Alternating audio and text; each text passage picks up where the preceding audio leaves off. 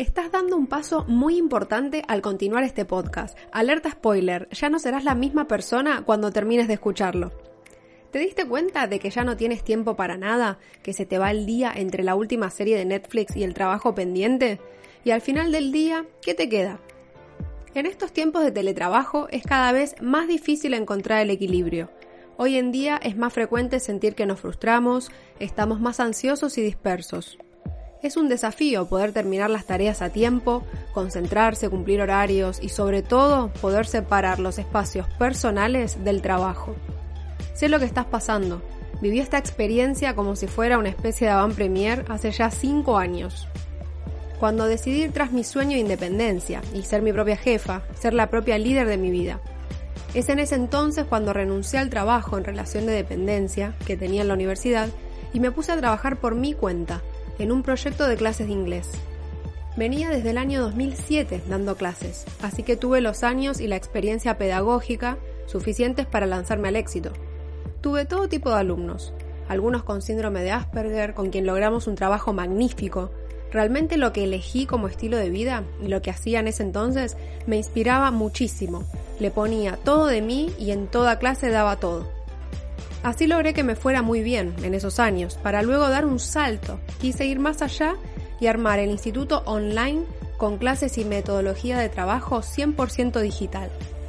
Me apoyé mucho en la nueva tecnología de entonces, en las tecnologías de la información y de la comunicación.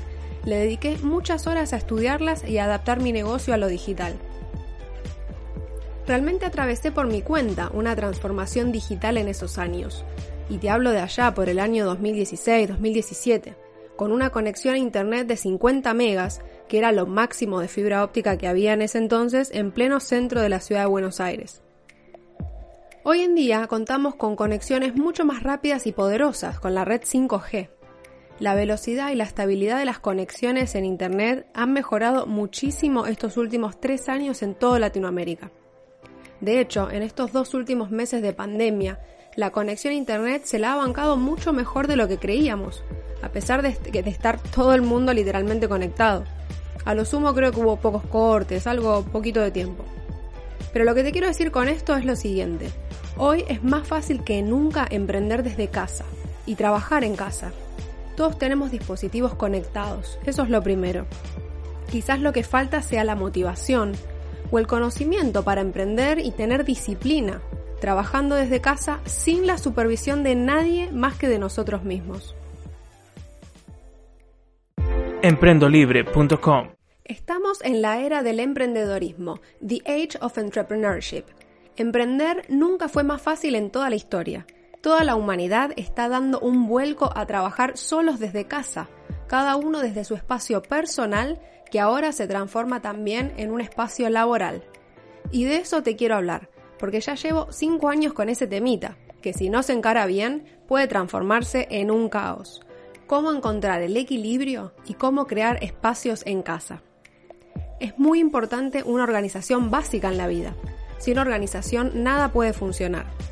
Muchos empleados que trabajan con equipos de trabajo o en relación de dependencia estaban acostumbrados a ir a la oficina todos los días, por lo que ya tenían dos espacios bien marcados y definidos en sus vidas. Cada vez que iban al trabajo, dejaban los problemas de casa en casa, y cada vez que salían del trabajo, los problemas del trabajo quedaban en la oficina. Pero ahora todo cambió. Todo se mezcla y puede ser caótico si no se sabe reaccionar a tiempo. Y te lo digo por experiencia. Comienza urgente por delimitar tu trabajo, tu espacio de trabajo. Sin interrupciones, que esté lejos de la TV y lejos de la cama.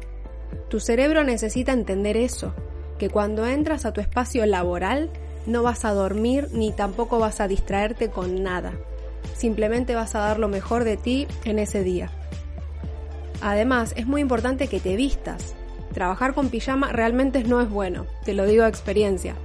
Claro que es cómodo, es divertido no tener que ponerse un uniforme y ropa apretada, incómoda.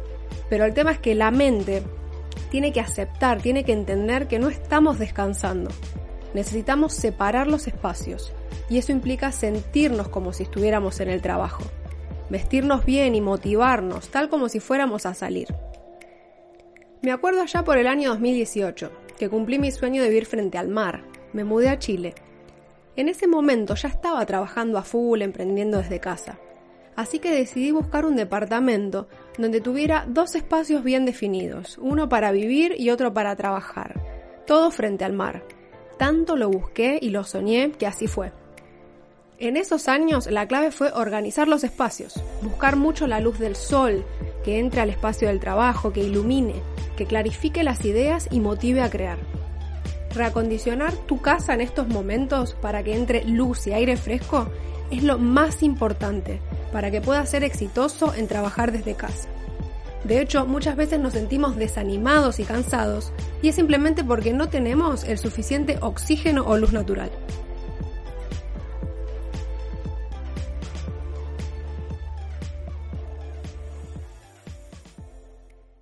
emprendolibre.com. Punto muy importante para trabajar en casa motivados e inspirados es hacer actividad física. Comenzar a la mañana o al mediodía en mi caso, bien estirados, entrenados y oxigenados, nos da una claridad de pensamiento que facilita la creatividad y las buenas ideas. Te cuento un secreto. Muchos proyectos de trabajo se me ocurrieron mientras me duchaba después de hacer actividad física por la mañana. De hecho, me acuerdo una mañana, duchándome en el gimnasio en Viña del Mar, se me ocurrió una idea de negocios sobre un marketplace, que luego fue finalista en un concurso de emprendimiento universitario de toda Latinoamérica. Quedamos entre los mejores 10 emprendimientos latinoamericanos de entre más de mil proyectos. Todo comienza con una idea fresca, con oxígeno en las neuronas, con la vitalidad del movimiento. Es muy importante si estás trabajando desde casa que te muevas, que no caigas en la trampa mortal del sedentarismo, de estar todo el día sentado frente a una pantalla. El cuerpo está hecho para el movimiento, las ideas necesitan fluir, decantar y caer en tierra fértil. Por eso te animo a que te muevas, que bailes, que entrenes, que hagas lo que te gusta con tu cuerpo en casa, antes de trabajar. O después de trabajar, si es que terminas muy estresado y quieres dormir mejor de noche. En fin, tu lugar de trabajo lo creas tú mismo, con la silla y la mesa que tengas, pero que sea exclusivamente para ti, para tu momento de creatividad y de producción.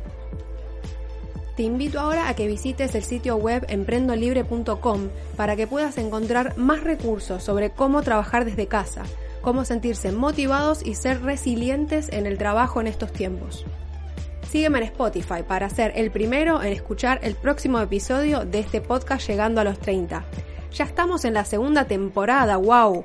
Te cuento que este podcast va a tener 30 episodios, con muchísimo material, recursos, experiencias e historias para que puedas lograr todo lo que te propongas.